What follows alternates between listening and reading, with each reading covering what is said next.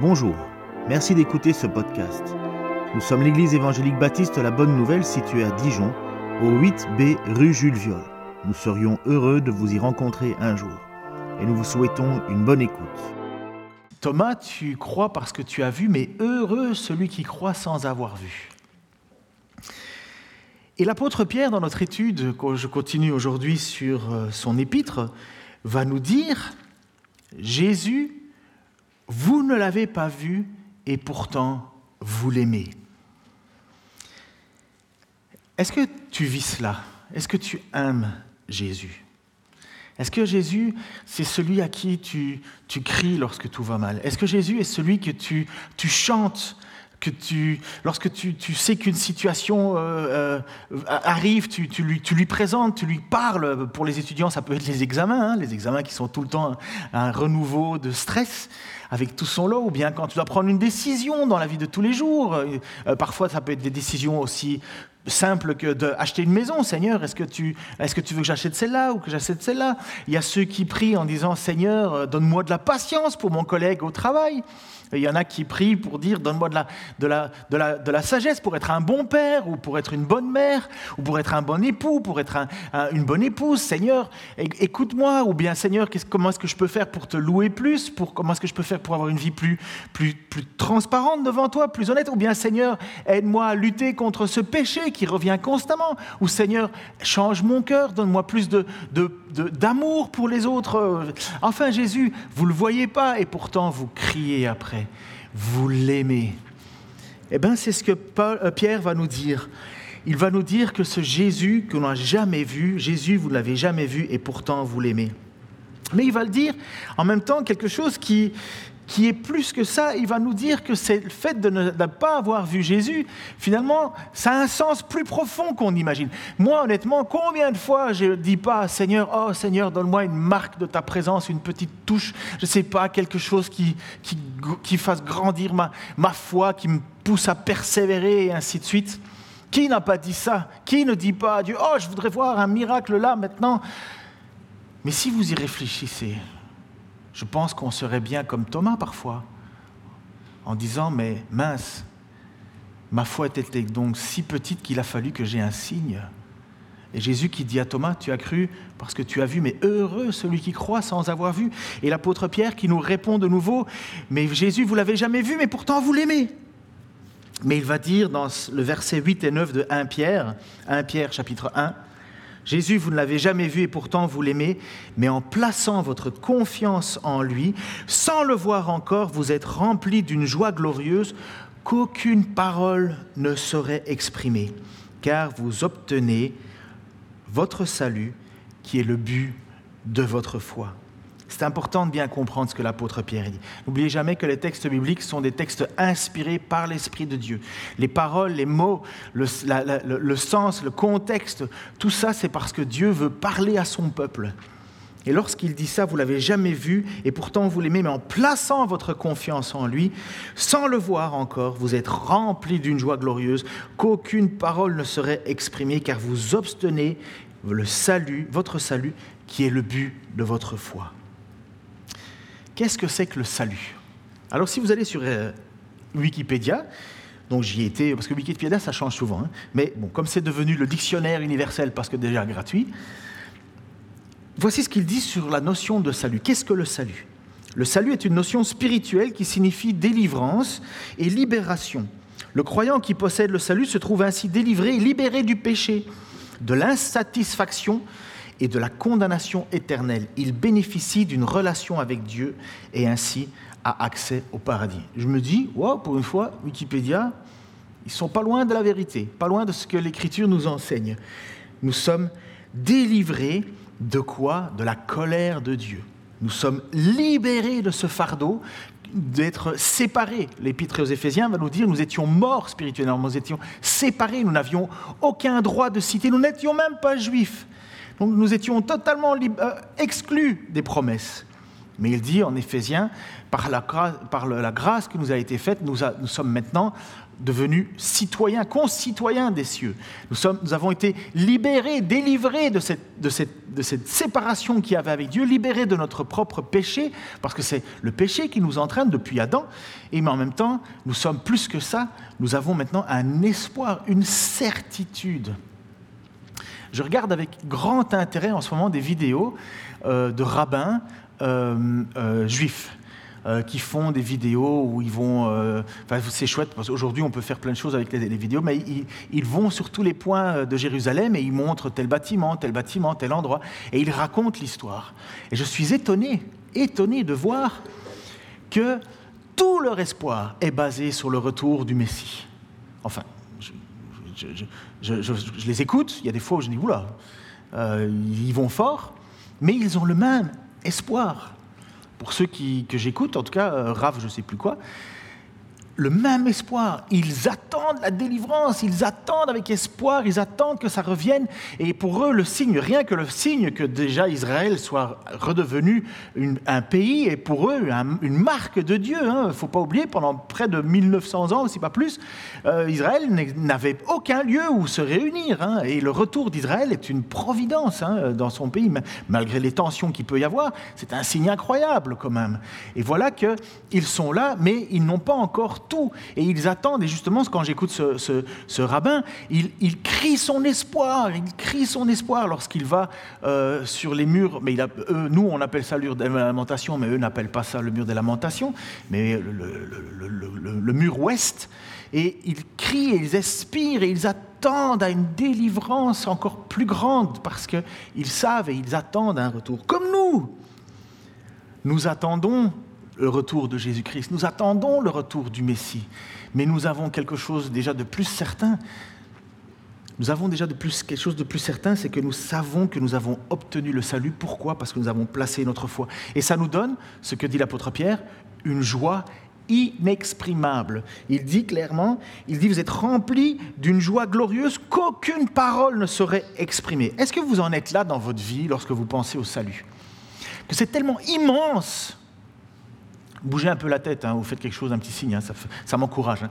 Mais est-ce que, vous imaginez où est-ce que vous êtes en phase, où est-ce que ça résonne quand vous lisez ce passage-là, que Pierre vous dit que vous possédez une joie immense, que vous êtes incapable de l'exprimer?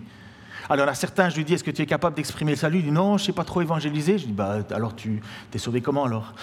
Tout le monde sait évangéliser. Tout le monde sait dire pourquoi est-ce qu'il croit en Jésus-Christ, pourquoi il est sauvé. Je suis sauvé parce que Dieu a enlevé le poids de mon péché et il l'a déposé sur Jésus-Christ et je crois en Jésus-Christ. Il est mon Seigneur, mon Sauveur, donc je suis sauvé. Ça, c'est évangéliser. Hein c'est juste annoncer l'évangile. Il n'y a, pas besoin de faire euh, trois ans d'institut biblique pour connaître cette vérité. D'ailleurs, normalement, si tu es assis ici et que tu lèves les mains et que tu loues Dieu, tu connais au moins la raison pour laquelle tu le fais, j'espère. Donc, tout le monde sait faire ça. Mais est-ce qu'on est capable de se rendre compte de la puissance de ce que c'est que ce salut? Ben Moi, je ne pense pas. Parce que je suis comme vous, et vous êtes comme moi, je pense. Peut-être vous êtes même meilleur que moi. Mais on n'arrive pas à saisir véritablement ce que c'est que cette joie glorieuse, inexprimable. Inexprimable. Pourquoi? Parce que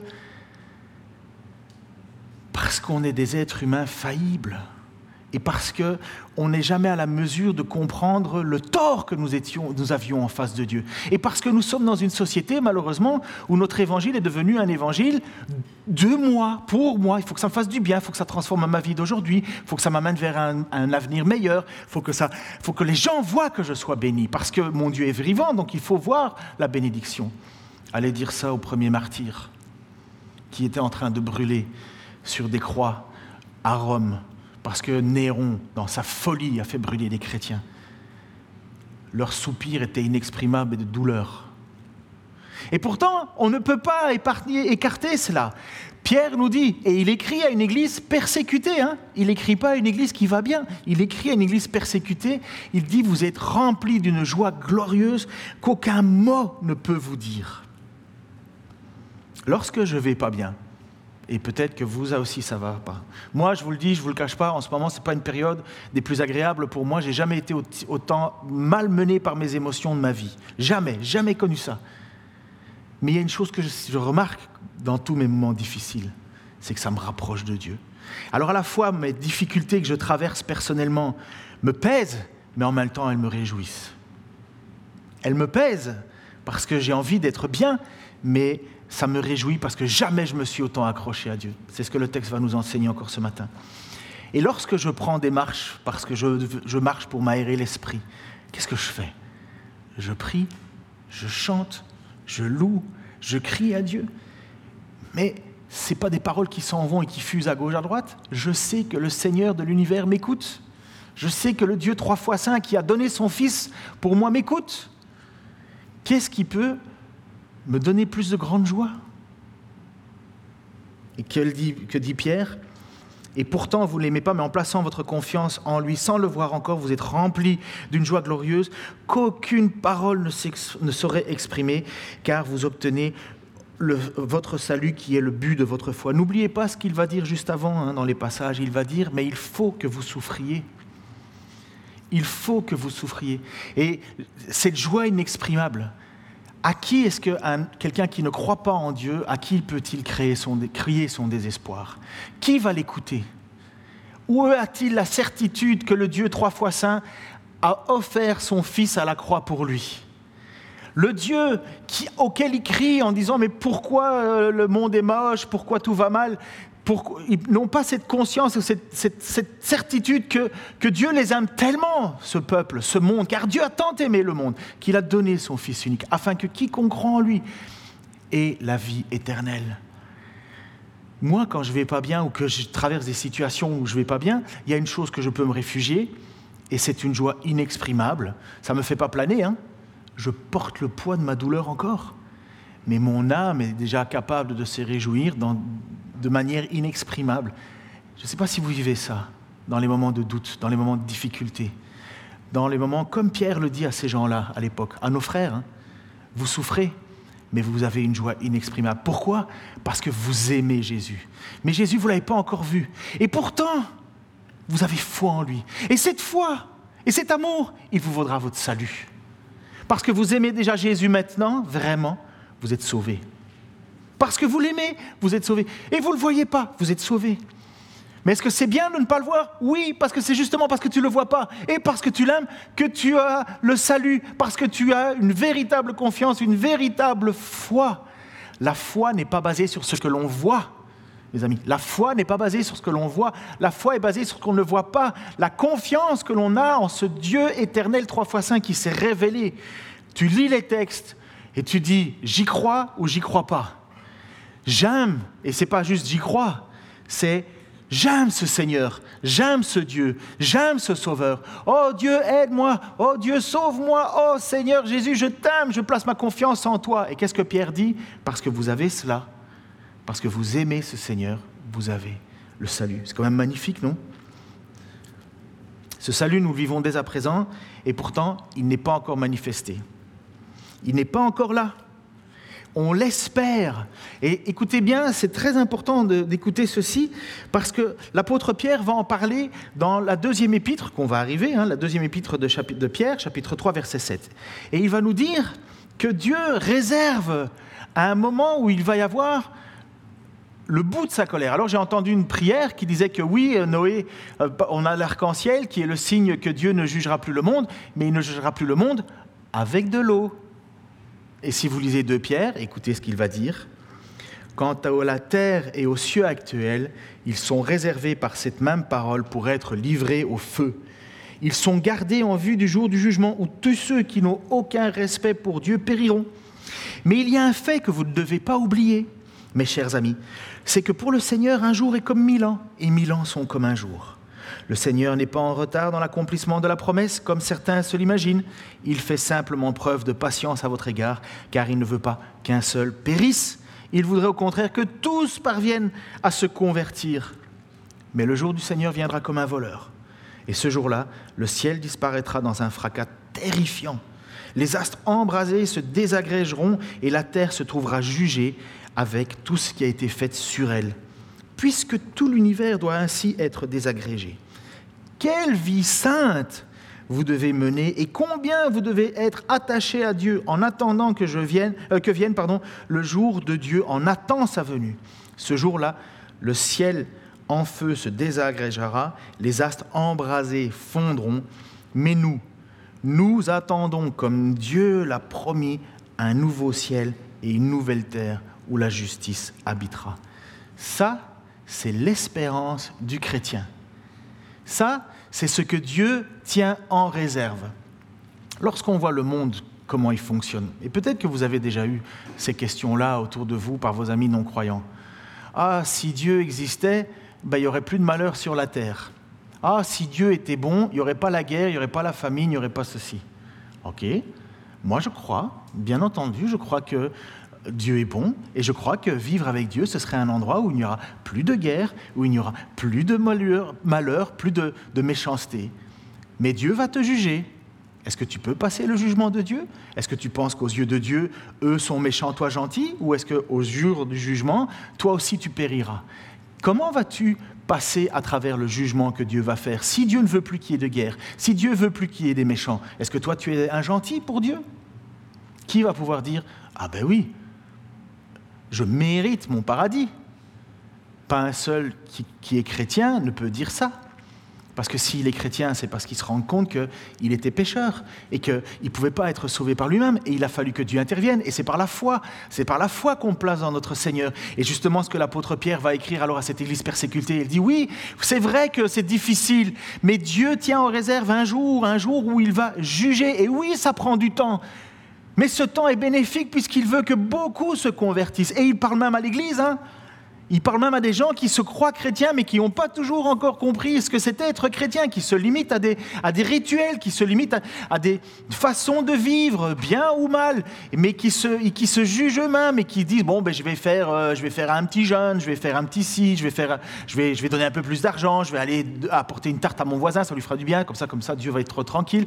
Et c'est non Ce sont ceux qui aiment Jésus ce sont ceux qui ont un véritable amour pour Jésus, ce sont ceux qui ne sont pas capables de vivre avec le péché dans leur vie sans dire Seigneur, aide-moi à m'en sortir, pardonne-moi.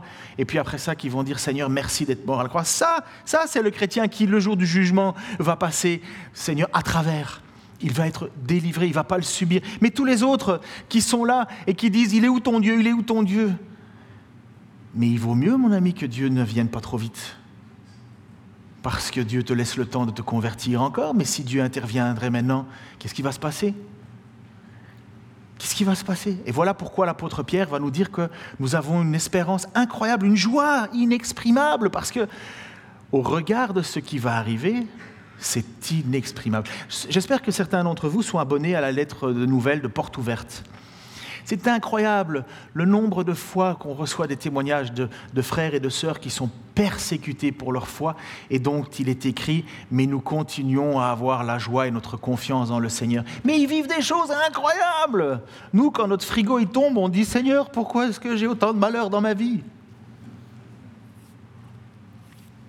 C'est pas un peu vrai? J'espère que ce n'est pas totalement vrai, mais il y a toujours une petite part de vérité. C'est que, en fait, on ne se rend pas compte. On ne peut pas comprendre le salut si on ne comprend pas le jugement de Dieu. On ne peut pas comprendre le cadeau qui nous est fait si on ne comprend pas la colère qui pèse sur le monde. Oui, Dieu aime le monde, mais Dieu a déjà jugé le monde. Et ceux qui ne sont pas jugés, ce sont ceux qui ont placé leur confiance en Jésus-Christ. C'est compliqué? Non, c'est pas compliqué on ne peut même rien faire d'autre que d'aimer le Seigneur. Par contre, une fois qu'on a décidé de l'aimer, ça se voit. Ça se voit. Que faut-il faire pour avoir ce salut? Et certainement, pour ceux qui, qui, comprennent et qui, qui regardent l'Écriture, on voit que le salut, la clé, c'est Jésus. C'est uniquement Jésus. Pourquoi? Parce que Jésus est l'accomplissement de toutes les promesses. Et vous savez que les prophètes dans l'Ancien Testament, ils ont écrit des textes dont ils ne comprenaient pas ce qu'ils écrivaient. Ils ont écrit des choses qui les dépassaient, véritablement. Mais c'est ça la force du texte prophétique de nos prophètes, c'est que sous l'inspiration de l'Esprit, ils écrivaient des choses et ils se posaient des questions après les avoir écrits en se disant mais de qui ils parlent?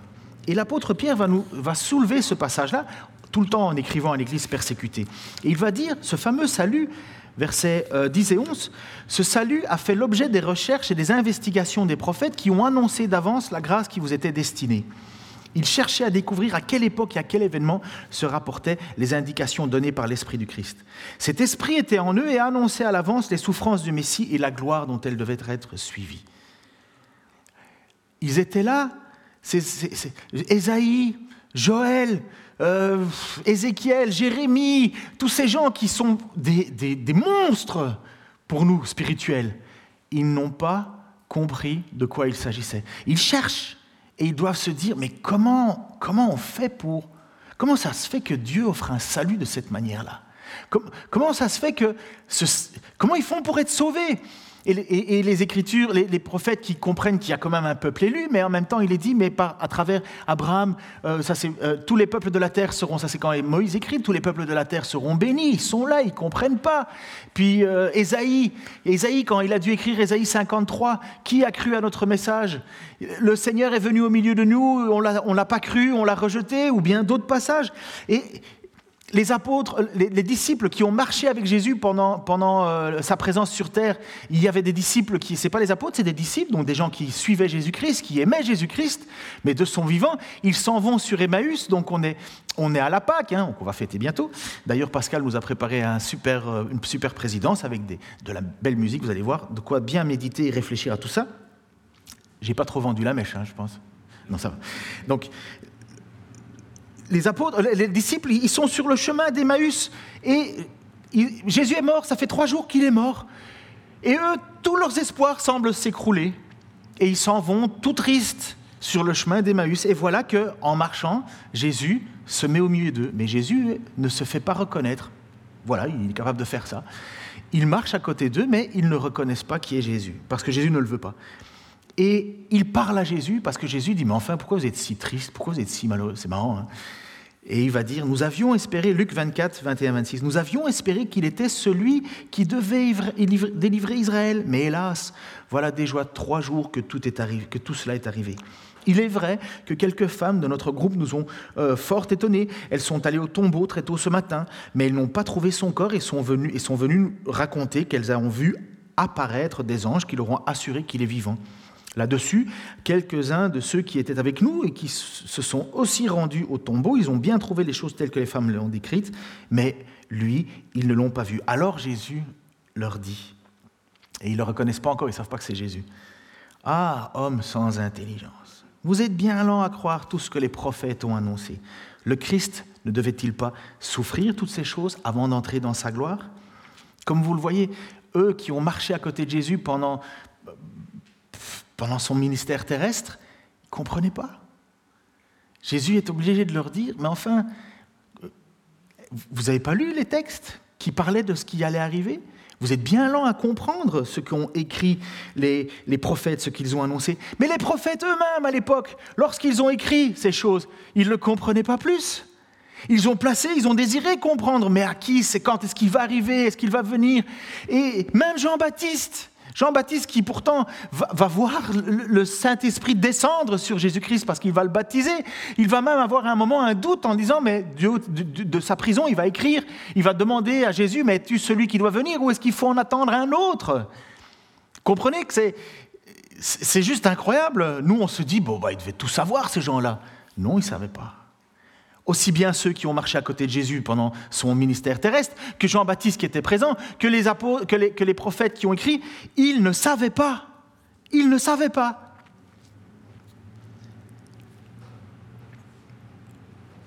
Lorsque Ésaïe va écrire en Ésaïe 53, le, le texte va s'afficher au verset 10 et 12, Mais il a plu à Dieu de le briser par la souffrance, bien que toi, tu es livré sa vie en sacrifice de réparation. Il verra une descendance, il vivra de longs jours et il accomplira avec succès ce que désire l'Éternel. Car après avoir tant souffert, il verra la lumière et il sera comblé. Et parce que beaucoup de gens le connaîtront, mon serviteur le juste les déclarera justes et se chargera de leurs fautes. Voilà pourquoi je lui donnerai une part avec les gens nombreux, avec, avec ces gens nombreux Il partagera le butin avec la multitude, car il s'est dépouillé lui-même jusqu'à la mort et s'est laissé compter parmi les malfaiteurs. Et il a pris sur lui les fautes d'un grand nombre. Il est intervenu en faveur des coupables. Comprenez que Ésaïe, quand il écrit ça, il ne sait pas de qui il parle. Il cherche, mais il ne comprend pas. Il voit qu'un salut est là, mais il n'arrive pas. Il n'arrive pas à comprendre. Ou même Zacharie, Zacharie 12, 10, qui dit Je répandrai alors sur la famille de David et ceux qui habitent à Jérusalem un esprit de pitié et de supplication. Alors ils tourneront leur regard vers moi, celui qu'ils ont transpercé. Ils porteront le deuil pour lui comme on porte un deuil pour un enfant unique. Ils pleureront sur lui comme on pleure sur un amèrement pour son fils premier-né. Comprenez, quand Zacharie il écrit Ils regarderont vers celui qu'ils ont transpercé. Il parle de qui? Il parle de qui? Mais le texte nous dit, Pierre va nous dire, il leur fut révélé, 1 Pierre 1,12, il leur fut révélé que leur message dont ils étaient chargés n'était pas pour eux, mais pour vous. À qui il écrit Pierre? À une église persécutée, une église qui vit dans la difficulté, une église qui lutte, mais qui aime le Seigneur Jésus. Et il dit, vous savez, tous ces prophètes d'autrefois, ils ont écrit des choses, mais ils l'ont écrit pas pour eux, parce que Dieu leur a dit que ce n'était pas pour eux, mais c'est pour vous. Et c'est pour toi encore ce matin aussi que tout ça a été écrit. C'est pour nous, son Église, et pour ceux que Dieu est en train d'encore faire venir, c'est pour nous que ça a été écrit. Est-ce que tu peux t'imaginer une seule seconde que Moïse aimerait être à ta place et que Moïse aimerait que tu lui expliques qui est ce Messie? Est-ce que tu te rends compte de ça? Que Ésaïe aimerait t'entendre parler de Jésus? Est-ce que tu, comprends que eux qui ont, ils ont plongé leur regard dans ces écritures, qu'ils les ont même écrites, mais qu'ils ne les comprenaient pas, ils, seraient heureux de venir ici pour entendre tout ce message glorieux. Ils ne diraient pas Oh, mais dis donc, vous, oh, vous avez dû rater le Messie parce que vous souffrez quand même pas mal. Hein Ésaïe, il a écrit juste avant la déportation à Babylone. Depuis quand Dieu ne châtie pas son peuple? Depuis quand Dieu ne fait-il pas souffrir son peuple afin de l'éprouver, de le purifier? Depuis quand Dieu est un Dieu comme une idole à qui on fait un sacrifice et on attend un retour, un retour sur investissement? Depuis quand Ça a toujours été le problème avec Dieu, c'est que les gens courent vers des idoles parce qu'ils sont déçus de ne pas recevoir de Dieu ce qu'ils attendent ou croient mériter avoir et alors on va se tourner vers une idole. Ah, votre idole, qu'est-ce qu'on fait si on a votre Dieu? Ah, votre Dieu, il permet d'avoir une bonne récolte? Ah, ben je vais faire des, des offrandes à ce Dieu-là alors, parce que ça va me rapporter. Et qu'est-ce que Dieu voit À chaque fois, des gens qui devraient vivre par la foi, continuer à toujours vouloir vivre par les yeux? Ils veulent du tangible, ils veulent de la, ils veulent, ils veulent pour. Et ça n'a jamais été autrement. Et l'Église et ceux qui appartiennent à Jésus-Christ doivent lutter, lutter et lutter parce que les promesses qu'ils ont reçues, elles ne se voient pas encore maintenant. Mais elles ont une promesse d'éternité qui fait de nous une joie glorieuse. Écoutez bien ceci. 1 Pierre 1,12, ce message à vous a été communiqué maintenant par ceux qui vous ont annoncé la bonne nouvelle sous l'action de l'Esprit Saint, envoyé du ciel.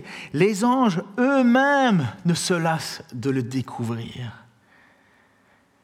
Avez-vous idée que pour le moment, les anges se réjouissent de voir ce que vous faites? Que les anges au ciel, et le texte nous dit, plonge le regard, c'est pas ils font juste comme ça, pop, ils, regardent ce que Dieu a accompli et ils sont, ils se lassent pas. Ils se lassent pas de voir ce que Dieu a fait. Ils se lassent pas de voir que le message qui avait été donné aux prophètes n'était pas pour eux, mais ils étaient pour nous, pour l'Église, et que les, anges sont là en disant waouh. Et nous, nous sommes là et nous tenons comment Revenons au début du, passage. Parce que nous ne voyons pas le Seigneur, mais nous l'aimons. Et les anges disent Waouh, juste parce qu'ils t'aiment, tu les sauves. Juste parce qu'ils t'aiment. Et Jésus, certainement, doit leur dire Oui, ils ont placé leur confiance en moi. Aimer, c'est jalousement garder quelque chose. Aimer, ce n'est pas un petit sentiment fugace. Mettez un homme et une femme qui disent qu'ils s'aiment vont pas se partager. Je peux vous assurer que si le regard de monsieur vont sur une madame, la madame qui aime son mari va lui rappeler qu'elle aime son mari. Tu es à moi, je suis à toi. C'est pas ça l'image qui nous est donnée de la vie du chrétien avec son Seigneur? Est-ce que c'est pas ça l'image du cantique des cantiques? Est-ce que c'est pas ça qui nous dit que l'Église est l'épouse du Christ? Eh bien, les anges regardent tout ça et, ils se disent Waouh Mais nous qui vivons en Occident, nous nous lassons tellement vite. Nous sommes pris dans une pensée capitaliste qui nous fait tout le temps espérer quelque chose de mieux. On te vend une voiture, mais on te dit qu'il y a le modèle 2006 qui va 2013, 2023, pardon, parce qu'on est en 2023, qui va sortir. Et puis au moment où tu achètes ta voiture, tu dis merde, elle est déjà dépassée. Mais ton, crédit, lui, il va, continuer. Et puis il y a des gens qui rient de nous. Il y a des gens qui rient de nous. Il y a des gens qui se moquent de nous au point qu'on n'ose même pas témoigner de notre foi, au point qu'on est, on est, on a peur. Mais l'apôtre Pierre nous dit, rien de nouveau sous le soleil, il va le dire, en deux Pierre, qu'on verra encore plus tard, mais sachez tout d'abord que dans les derniers jours, des moqueurs viendront qui vivront au gré de leurs propres désirs. Ils tourneront votre foi en ridicule en disant Eh bien, il a promis de venir, mais c'est quand? Nos ancêtres sont morts, et depuis que le monde est monde, rien n'a changé. J'imagine, dans les rues de Rome, pour revenir à ces massacres, à ces martyrs, où les chrétiens étaient en train de brûler vifs, parce que la folie de Néron, c'était de. Il voyait bien que ça faisait plaisir aux gens de les, sacrifier, et certainement des moqueurs qui disaient Eh bien, il serait temps qu'il arrive, ton sauveur. C'est la même phrase qu'on a dit à Jésus lorsqu'il était en croix Sauve-toi, toi-même, et sauve-nous par quelqu'un, un des deux qui ne croyait pas en Jésus, mais qui voulait juste être sauvé. Il voulait descendre de sa croix et reprendre sa vie. L'autre à côté, il a dit, Souviens-toi de moi lorsque tu viendras pour régner. L'un voulait son salut direct, l'autre disait à Jésus, Quand tu reviens, souviens-toi de moi. Qu'est-ce qu'il a dit? Qu'est-ce qu'il a répondu? Vous pouvez le répondre d'une même voix? Vous êtes capable? Attends, tous ensemble. Vous vous souvenez ce qu'il a dit Aujourd'hui, je te le dis, tu seras avec moi au paradis. Qui a déjà entendu parler de Karl Marx? Bah Oui, j'espère tout le monde. Karl Marx, le, père du, communisme, on va dire, même si ce n'est pas le communisme, ce n'est pas lui qui l'a créé, mais bon, il y en a qui se sont basés sur ses idées. Et Karl Marx a écrit une phrase, mais assassine pour les croyants. Il a écrit ceci. La religion, alors j'y pense que j'ai deux photos pour les bonhommes. Euh, euh, c'est la seule image avec deux photos, Jalil. Karl Marx a dit La religion est le soupir de la créature opprimée, l'âme d'un monde sans cœur, comme elle est l'esprit de conditions sociales d'où l'esprit est exclu elle est l'opium du peuple. Donc ces fameuses phrases, la religion est l'opium du peuple. Sous-entendu, il était en train de dire que euh, quand on est croyant, ben, on a fait abstraction de son intelligence, et parce qu'on a fait abstraction de son intelligence, et parce qu'on espère dans le futur, ben, finalement on est drogué, et finalement ben, la religion c'est une opium. Pourquoi? Il disait ça parce que pour lui c'était le prolétariat. Le prolétariat c'est le peuple, et il, disait, mais voilà, les gens, les gens croient dans un avenir, donc forcément, parce que les gens croient dans un avenir, et qu'il faut, faut s'occuper plus de son âme que de sa vie de tous les jours, eh bien, que font les bourgeois? Les bourgeois profitent de la situation, ils vous oppriment, ils vous, ils vous rendent esclaves, ils vous font travailler, et finalement, vous êtes pris dans une situation où vous ne vous souciez pas de votre vie aujourd'hui, mais vous vous suscitez de votre âme demain, puisque la religion vous dit qu'il faut le faire, et en attendant, eh ben, le peuple est asservi. D'où la religion, c'est l'opium du peuple, et ce sont les patrons, les classes dirigeantes qui profitent de cette situation, et finalement, eh ben voilà, vous êtes bien drogués, les gars, vous avez raté votre vie. Ok. Donc il va dire pour lui que c'est le, prolétariat, ce sont les hommes qui vont euh, libérer euh, le, peuple pour lui instaurer une véritable justice et un monde meilleur. Voilà, ça c'est le projet de Karl Marx, créer un monde meilleur en supprimant la religion. Polycarpe, parce que vous vous posiez la question qui était-il, Polycarpe de Smyrne a été euh, le, disciple de l'apôtre Jean. L'apôtre Jean a vécu très longtemps, euh, il a vécu jusqu'à 90 ans, vous savez qu'il a été exilé sur une île, Patmos, et ainsi de suite. Donc, donc Polycarpe n'a pas vu Jésus, parce que Polycarpe est né vers l'an 70, donc il n'a pas connu Jésus-Christ. Mais il a été disciple, donc c'était un, père chrétien, on va dire. on l'appelle euh, évêque parce que c'était comme ça, évêque c'est épiscopos, ancien pasteur de l'église de Smyrne. Et il a été livré à la persécution en 155 environ. Alors on n'est pas sûr des dates exactement, ça, remonte, hein. mais on a son histoire. On le fit rentrer dans l'amphithéâtre où finalement les gens, le peuple se réunissait et on applaudissait parce qu'on mettait à mort des chrétiens et c'était chouette. C'était chouette de les voir se faire manger, attaquer, le peuple se réjouissait. Si vous avez déjà lu du Sénèque, c'est très bien. Hein.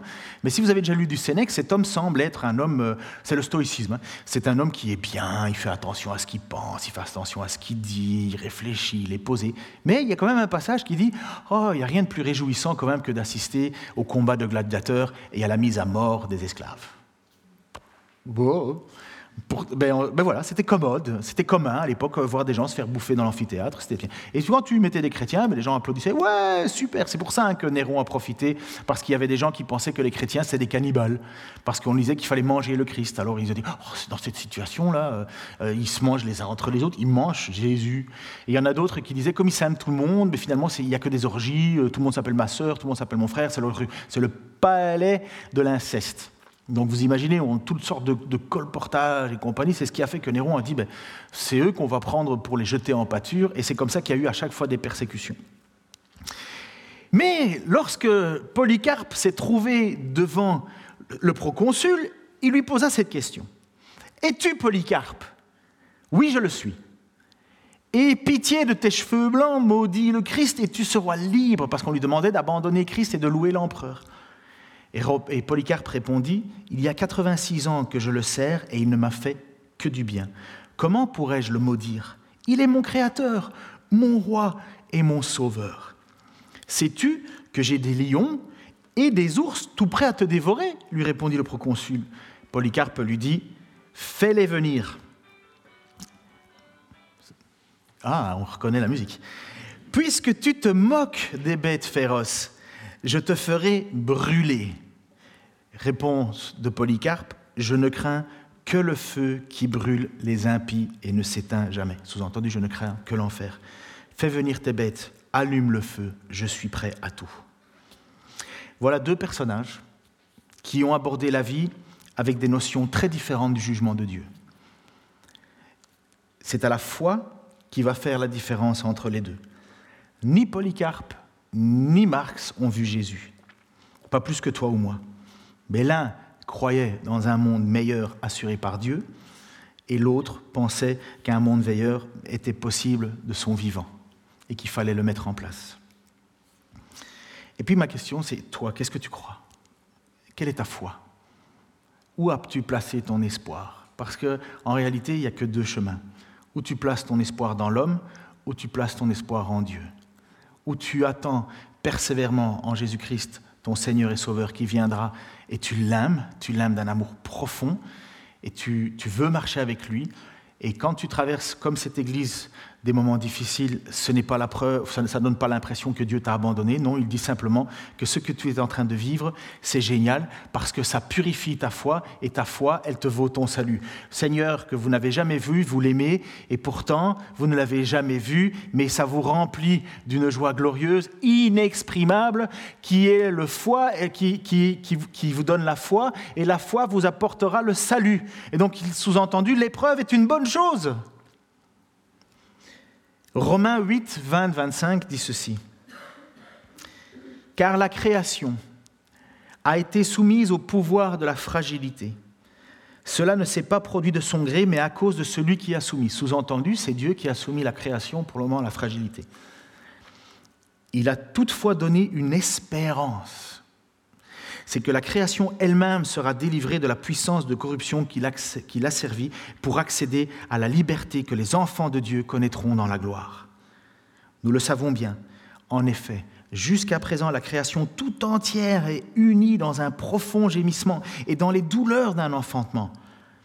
Elle n'est pas seule à gémir, car nous aussi, qui avons reçu l'Esprit comme avant-goût de la gloire, nous gémissons du fond du cœur en attendant d'être pleinement établi dans notre condition de fils adoptif de Dieu quand notre corps sera délivré, sous-entendu la résurrection. Car nous sommes sauvés. Mais c'est en espérance. Or, voir ce que l'on espère, c'est ne plus espérer. Qui en effet continue à espérer ce qu'il voit? Mais si nous ne voyons pas ce que nous espérons, nous l'attendons avec espérance car nous sommes sauvés, je le relis le dernier verset, car nous sommes sauvés, mais c'est en espérance. L'espérance à l'époque, ce n'est pas une hypothèse, C'est une certitude. Ça veut dire quelque chose qui est devant nous, mais qui n'est pas encore accompli. Or, voir ce que l'on espère, c'est ne plus espérer. Heureux, tu, crois, Thomas, parce que tu as cru, tu as vu.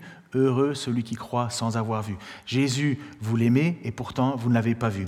Paul qui dit, voir ce que l'on espère, ce n'est pas espérer. Qui en effet continue à espérer à ce qu'il voit.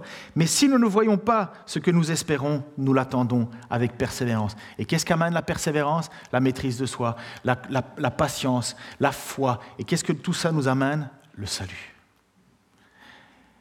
Est-ce que vous êtes rempli d'une joie glorieuse, inexprimable?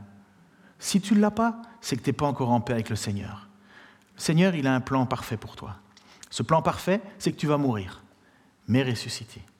Ce plan parfait, c'est que tu ne vas pas être condamné avec le monde entier qui va-t'en et qui gémit cette délivrance. Tu vas être sauvé. Tu vas être sauvé. Et quand Jésus-Christ reparaîtra, tu pourras être avec eux complètement délivré de ce que tu es aujourd'hui. Un corps nouveau, un ciel nouveau, une terre nouvelle, où la justice règne. Magnifique. Mais tu peux déjà vivre cette joie. Parce que Christ est mort pour toi. Est-ce que tu le crois Vraiment? Est-ce que tu aimes vraiment Jésus? Puisque c'est ça qui est important. Vous aimez Jésus sans l'avoir vu. Seigneur, je te prie pour ceux qui luttent en ce moment, qui pensent ne pas mériter ta grâce. Seigneur, tu t'es livré, Seigneur, pour nous tous.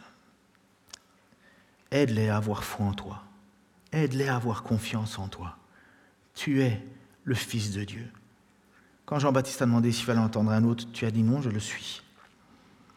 Père, je te prie pour ceux qui ont de la difficulté et qui doutent, qui, luttent, Seigneur. Augmente leur foi. Et que pendant les, les temps de souffrance que tu permets, Seigneur, ils puissent être purifiés, épurés, afin que leur foi, Seigneur, comme tu l'as dit dans les textes avant ça, plus précieuse que l'or, puisse éclater, Seigneur, et qu'ils puissent continuer à persévérer. Je te prie, Seigneur, pour ceux qui sont debout, je te prie pour qu'ils ne tombent pas. Je te prie, Seigneur, pour ceux qui sont à terre, qu'ils se relèvent. Je te prie pour moi, pour que tu me gardes. Seigneur, si tu me fais encore passer par des moments de difficulté, de souffrance, que ta volonté soit faite. Je sais que tu n'as pas des projets de malheur pour moi, mais des projets de bonheur. Tu l'as dit, Seigneur, à Israël avant la déportation. Et tu as permis que ce peuple soit purifié, Seigneur, de toute son idolâtrie à travers la déportation. Et puis tu as ramené ce peuple à Jérusalem parce que tu n'avais pas des projets de malheur, mais des projets de bonheur. Oh Seigneur, donne-nous de la sagesse de ne pas tourner tes paroles pour faire de toi une idole, mais de faire le Dieu devant lequel nous plions le genou. Parce que nous savons que tu nous aimes vraiment. Dans le nom de Jésus-Christ. Amen.